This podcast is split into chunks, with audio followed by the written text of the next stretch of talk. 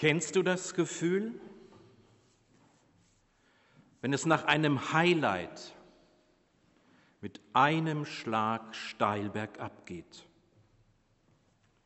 Die der Boden unter den Füßen weggezogen wird, du in Verzweiflung versinkst, kein Land mehr in Sicht ist. Jesu Jüngern war es so ergangen. Sie hatten mit 5000 Menschen Unglaubliches erlebt. An einem unwirklichen Ort mit fünf Broten und zwei Fischen hatte Jesus alle Mäuler satt bekommen. Und danach ging es für Jesus bergauf und für die Jünger steil bergab.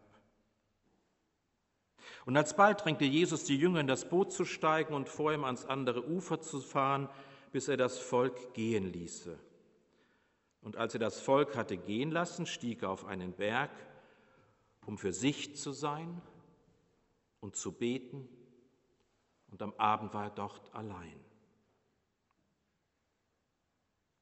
Kennen wir das nach größter Anstrengung, nach größten Erfolgen, wenn plötzlich alles zu viel wird, zu viele Menschen, zu viele Erwartungen, zu viele Termine, wenn alles drängt, dann muss sich was ändern. Jesus drängte, das fand ich interessant, Monika, bei dir heißt es trieb, ne? und Luther 2017 heißt drängte, seine Jünger deshalb ins Boot. Sie sollten ans andere Ufer vorfahren. Wechselt das Ufer. Wechselt die Perspektive. Lasst euch nicht von Erfolgen blenden, von Highlights, von Leuchttürmen.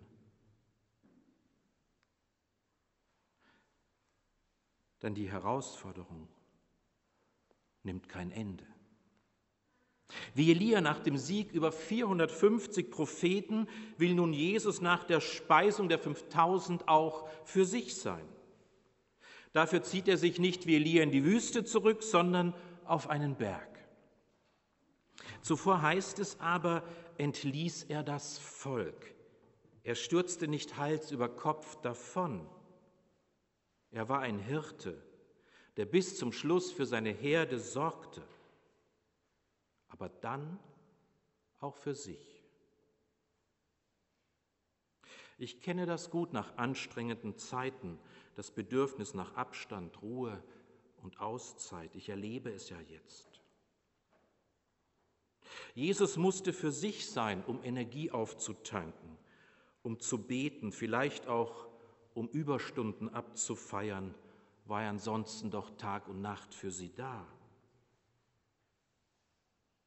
Beten ist die alltäglichste Ausdrucksform des Glaubens, mit und ohne Worte manchmal nur seufzend, weil wir nicht immer wissen, was und wie wir beten sollen. Konfis, hattet ihr schon beten im Konfi-Unterricht? Spätestens auf unserer Konfi-Freizeit werden wir das machen. Hauptsache in Verbindung stehen mit dem Unsichtbaren. Hauptsache sich rückgebunden wissen mit dem, der alles trägt und er trägt. Nichts anderes ist Religion. Das steckt schon im Wort. Religio heißt lateinisch, wer hat Latein von euch? Das O steht für ich. Relegere, zurückbinden. Ich binde mich zurück. Religio, Religion. Wir binden uns zurück an den, den die einen Jahwe, wir Gott, andere Allah nennen. Der Name für den einen sind viele. Jesus betet auf einem Berg. Er liebt die Weite, den Blick ins Offene, die Perspektive etwas über den Dingen, den Abstand zu den Niederungen des Alltags. Hauptsache über den Tellerrand schauen und bitte nie am eigenen Kirchturm oder Bezirk kleben bleiben. Anders die Jünger. Sie fuhren auf hoher See in einer Nachtfahrt ans andere Ufer. Die Romantik war es, die das Gespür für die Schönheit der Nacht entdeckte. Der Mond war es, den Matthias Claudius unvergessen aufgehen ließ. Wer weiß, ob den Jüngern gleicher Mond in jener Nacht schien und er auch dort nur halb zu sehen war, wie Gott, der sich nie ganz zu erkennen gibt. Das Boot aber war schon weit vom Land entfernt und kam in Not durch die Wellen, denn der Wind stand ihm entgegen.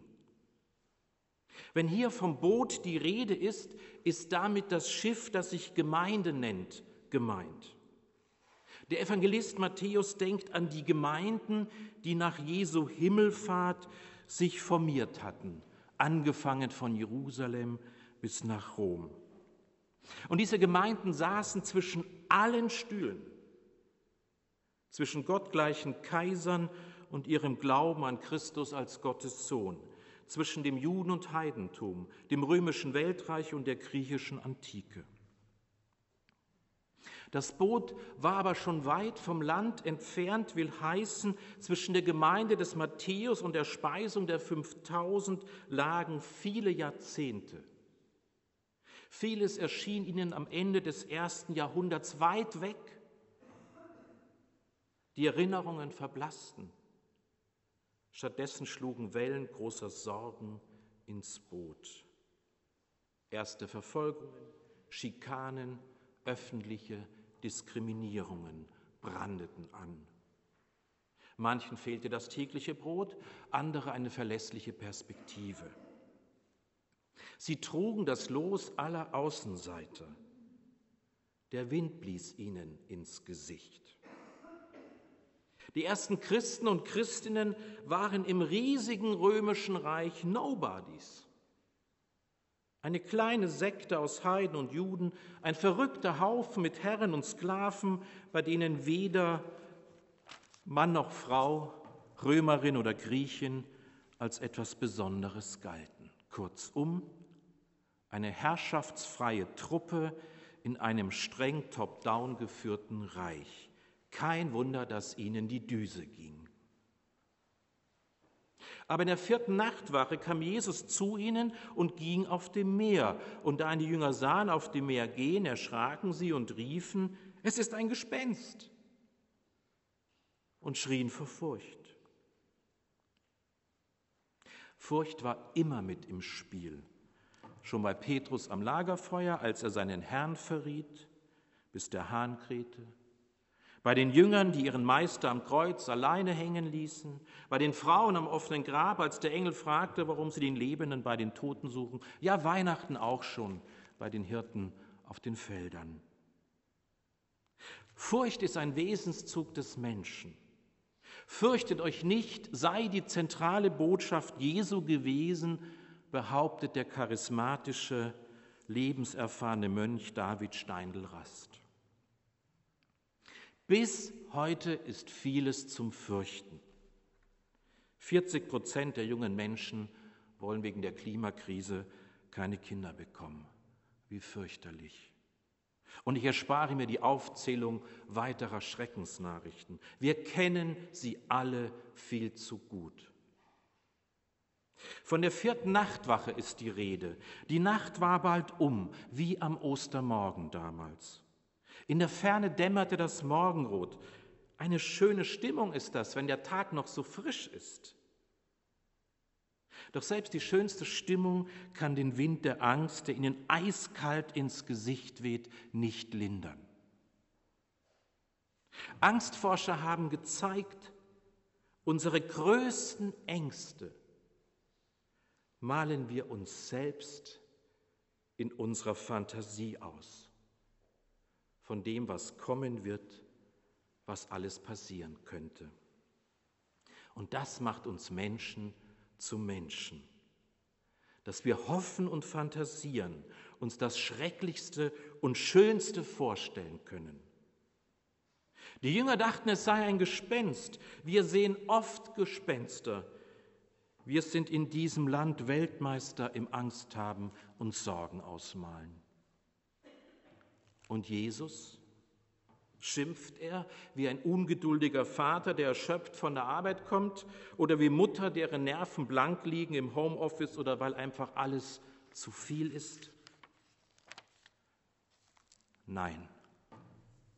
Aber sogleich redete Jesus mit ihnen und sprach, seid getrost, ich bin's, fürchtet euch nicht. Jesus redet sogleich. Er lässt sie nicht hängen. Er überprüft nicht die Strapazierfähigkeit ihrer Geduldsfäden. Er redet sofort, klärt die Sachlage, beruhigt ihre Sorgen. Am Anfang war das Wort, als die Welt erschaffen wurde. Am Anfang ist auch hier das Wort, das tröstet, Furcht lindert, Gespenster vertreibt. Und damit ist klar, wer ihnen entgegenkommt. Jesus scheut keinen noch so unwegsamen Weg, um ihnen im Morgengrauen, in ihren Sorgen als Seelsorger nahe zu sein. Im Morgengrauen, wer sich mit Depression oder Burnout auskennt, weiß das, wenn das Aufstehen besonders schwer fällt und wir uns am liebsten die Decke über den Kopf ziehen wollen und bloß liegen bleiben, nie mehr aufstehen. Für diese schwere Seelsorgearbeit, für diesen unwegsamen Weg übers Wasser im Morgengrauen hat es wohl auch des Rückzuges Jesus bedurft, damit er ihnen jetzt im Wind und auf hoher See zur Seite stehen kann. Jesus verurteilt seine Jungs nicht. Er macht ihre Furcht auch nicht lächerlich. Bei der Jugend heißt es, glaube ich, sie disten ihn nicht oder er diste sie nicht. Ganz was Übliches auf allen Schulhöfen und in den Bussen, aber auch in unseren Alltagen und in sozialen Netzwerken, dass wir uns lächerlich machen über die Furcht und die Ängste und Sorgen der anderen. Er stempelt ihre Angst als Schwächlinge nicht ab, wie es in unserer Leistungsgesellschaft gerne geschieht, die für Schwächen und Krisen kein Verständnis hat. Ich bin's, fürchtet euch nicht. Und damit lässt Jesus die Seifenblase ihrer Sorge platzen, sprengt ihr die Ketten ihrer Angst, lässt Jesus das Kartenhaus ihrer verzerrten Fantasie einstürzen. Manchmal genügt nur ein Wort, um die Dinge zum Guten zu wenden. Entschuldigung zum Beispiel. Einmal nur. Entschuldigung sagen. Jetzt, wo das Gespenst erlegt, der Drache tot ist, will Petrus aus seiner Nussschale springen. Petrus aber antwortete ihm und sprach, Herr, bist du es, so befiehl mir, zu dir zu kommen auf dem Wasser. Und Jesus sprach, komm her. Diesmal sind es zwei Worte, die das nächste Wunder in Gang setzen. Komm her. Auf Jesu Ruf setzt sich Petrus in Gang. Es ist gut, auf den Ruf eines Meisters zu hören. Es ist gut, eine geistliche Lehrerin zu haben. Es ist gut, nicht allein zu sein, auf der Suche nach einem Ausweg aus meiner Angst. Es ist auch gut, sich zurückzuziehen, um wieder zu lernen, auf die eigene innere Stimme zu hören. Und Petrus stieg aus dem Boot und ging auf dem Wasser und kam auf Jesus zu. Liebe Ewigkeitssonntagsgemeinde, für mich ist das der unglaublichste Satz im ganzen Neuen Testament. Petrus stieg aus dem Boot und ging auf dem Wasser. Dieser spätere Fels, auf dem die Kirche gebaut werden sollte, macht hier die unglaublichste Erfahrung seines Lebens. Er springt wie ein flacher Kieselstein übers Wasser, hüpf, hüpf, hüpf. Er erlebt, was niemand vor und nach ihm erleben durfte.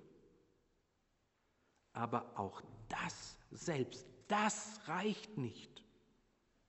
Als er aber den starken Wind sah, erschrak er und begann zu sinken, abzusaufen und zu schreien, Herr, rette mich. Da kannst du die intensivsten Glaubenserfahrungen gemacht haben. Da kannst du die größten Feste gefeiert haben oder Erfolge einkassiert haben, die höchsten Karrierenleiter erklommen haben. Irgendwann gibt es einen Punkt, wo das alles nicht mehr zählt. Wenn die Welle zuschlägt, ein Schicksalsschlag dich in die Knie zwingt, ein lieber Mensch plötzlich verstirbt oder du am Schluss auf deinem Sterbebett liegst und das Gefühl hast, abgerechnet wird zum Schluss. Als er aber den starken Wind sah, erschrak er und begann zu sinken und schrie, Herr, rette mich. Wer kennt das nicht, vor Angst oder Scham im Boden zu versinken? Darin ist Petrus vielen sympathisch geworden. Noch eine kleine Bildungseinheit, sympathisch kommt aus dem Griechischen von sympathein. Das heißt mitleiden, mitfühlen. Und Jesus zeigt hier ein wunderbares Mitgefühl. Er blickt Petrus liebevoll an, er streckt seine hilfreiche Hand aus, er verhindert seinen Untergang und formuliert auch noch so ganz liebevoll, wenn er auf sein Kleinglauben blickt. Jesus aber streckte sogleich die Hand aus und ergriff ihn und sprach zu ihm, du Kleingläubiger. Man hört darin fast das Streicheln, du Kleingläubiger. Warum hast du gezweifelt? Und sie stiegen in das Boot, und der Wind legte sich, die aber im Boot waren, fielen vor ihm nieder und sprachen, du bist wahrhaftig Gottes Sohn. Was für eine wunderbare Geschichte für Toten Sonntag. Der Friede Gottes, der höher ist als alle Vernunft, er bewahre unsere Herzen und Sinne in Christus Jesus in diesen krisenhaften Zeiten. Amen. Wir singen den Bonhoeffer von guten Mächten.